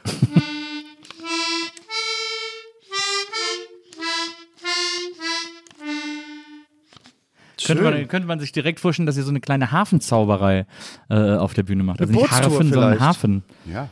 Äh, mit, ja. so, mit, so, einem Matrosenoutfit irgendwie. Aber wir können wirklich mal auf ein Boot zaubern. Mhm. Das wäre eigentlich ganz schön. Mhm. Auf, auf der Spree-Rundfahrt oder so, das ist echt eine gute Idee. Die ganz besondere Spree-Rundfahrt mit Siegfried und Joy. Und dann so ein Loch ins Boot zaubern oder so. Es gibt, es gibt ja auch so, es gibt auch so Shows auf so Ausflugsdampfern und so, könnte man doch dann mal machen. Auf der, auf der Spree oder na auf dem Rhein natürlich. Ja, ja, natürlich auf dem Rhein. Ich habe übrigens ganz lange gedacht, ihr kämt aus Köln, weil ich das erste Mal ein Plakat von euch in Köln gesehen habe. Oh. Vor vielen Jahren. Ja, wir haben auch einen großen Bezug zu Köln, aber genau, wir leben in Berlin. Ja, Na, aber Wir lieben Köln. Köln. aber Die kommen aus der Kölner Gegend, kann man so sagen. im weitesten Sinne. Im weitesten Sinne. Ja. Und wir äh, mögen Köln sehr, sehr gerne. So, jetzt haben wir gezaubert. Das war wirklich sehr, sehr aufregend. Ich habe mich total gefreut, dass ihr vorbeigekommen seid und dass ich so viel heute über Zauberei lernen durfte. Wie gesagt, also mich hat es motiviert, jetzt das nochmal in Angriff zu nehmen und äh, den, die Apfelkerze zu schnitzen, um, diese, um diese fantastischen Illusionen zu machen. Als letztes vielleicht noch, habe ich überlegt, vielleicht könnt ihr, ihr seid ja auch dafür bekannt, dass ihr, ihr habt es auch schon erzählt und wir kennen auch alle die Videos, in denen ihr Bahnen verschwinden lasst, Busse verschwinden lasst, Menschen euch manchmal auch gegenseitig verschwinden lasst. Deswegen habe ich gedacht, vielleicht könnt ihr jetzt nochmal hier im Studio eine kleine Illusion machen, bei der ihr etwas verschwinden lasst, wo auch unsere Zuhörer was von haben. Vielleicht gibt es da eine Möglichkeit. Oh, ja, okay, ja klar, das können wir natürlich probieren. Es ist nicht, es ist nicht so einfach. Also Verschwinden ist grundsätzlich einer der schwierigsten. Tri- Okay, ja. Ist natürlich genial. Jetzt habt ihr eure Mikros verschwinden lassen. Okay, also vielen Dank an Siegfried und Joy, dass ihr heute hier gewesen seid. Es war wirklich, ich habe mich wahnsinnig gefreut. Ich fand es wirklich fantastisch. Die Mikros bräuchte ich natürlich wieder zurück, die waren nicht ganz billig. Vielen Dank an Millie, die äh, hat heute die Aufnahme äh, gemacht. Und äh, ja, ich freue mich, wenn ihr wiederkommt, wenn ihr die Mikros dann auch wieder mitbringt und wenn wir hier dann irgendwie uns nochmal äh, irgendwie noch mal zum Zaubern äh, treffen und ich auf eure Zauber... Ja, komm, du kannst in mein Mikro sprechen. Ja, ey, das war wirklich ein krasser Trick, Siegfried. Äh, wo hast du, wie hast du denn das gemacht? Äh, Wie hast du, Siegfried, du hast, die, du hast die Mikros, jetzt musst du hier zu meinem Mikro rumkommen. Ja, es ist wirklich, also... Es tut mir so leid. Ich glaube, ich habe es verkackt. Ich weiß nicht, wo die Mikros sind. Ja, aber du hast die doch weggezaubert. Ja, aber das ist ja oft auch das Problem, wenn man was wegzaubert. Ähm, ja. Voll blöd. Wir haben einen ganz dringenden Termin. Wir müssen leider los. ja, ja, weil wir sind ja auf Tour das ganze Jahr in jeder Stadt, auch bei euch zu Hause. Und da sehen wir uns dann wieder. Tschüss. Okay, also, tschüss. Tschüss, Siegfried und Joy. Äh, und ich freue mich, wenn wir uns nächste Woche wieder hier bei der Nils Bokelberg Erfahrung. Bis dahin, macht's gut. Und jetzt gibt's zum Schluss noch.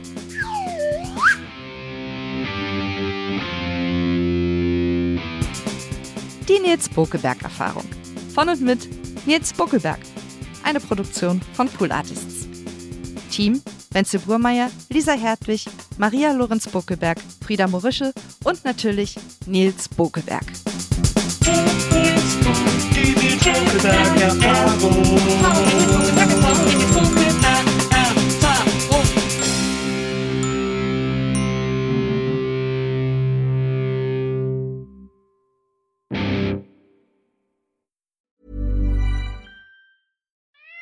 We love our pets, but when the floor is covered in fur, that's harder to love. Eufy X10 Pro Omni Robot Vacuum has powerful 8000 PA suction to make hair vanish from floors in just one pass. Plus, the roller brush has automatic detangling for easy hands-free maintenance. Want to know more? Go to eufy.com. That's EUFY.com and discover X10 Pro Omni, the best in class all-in-one robot vacuum for only $799.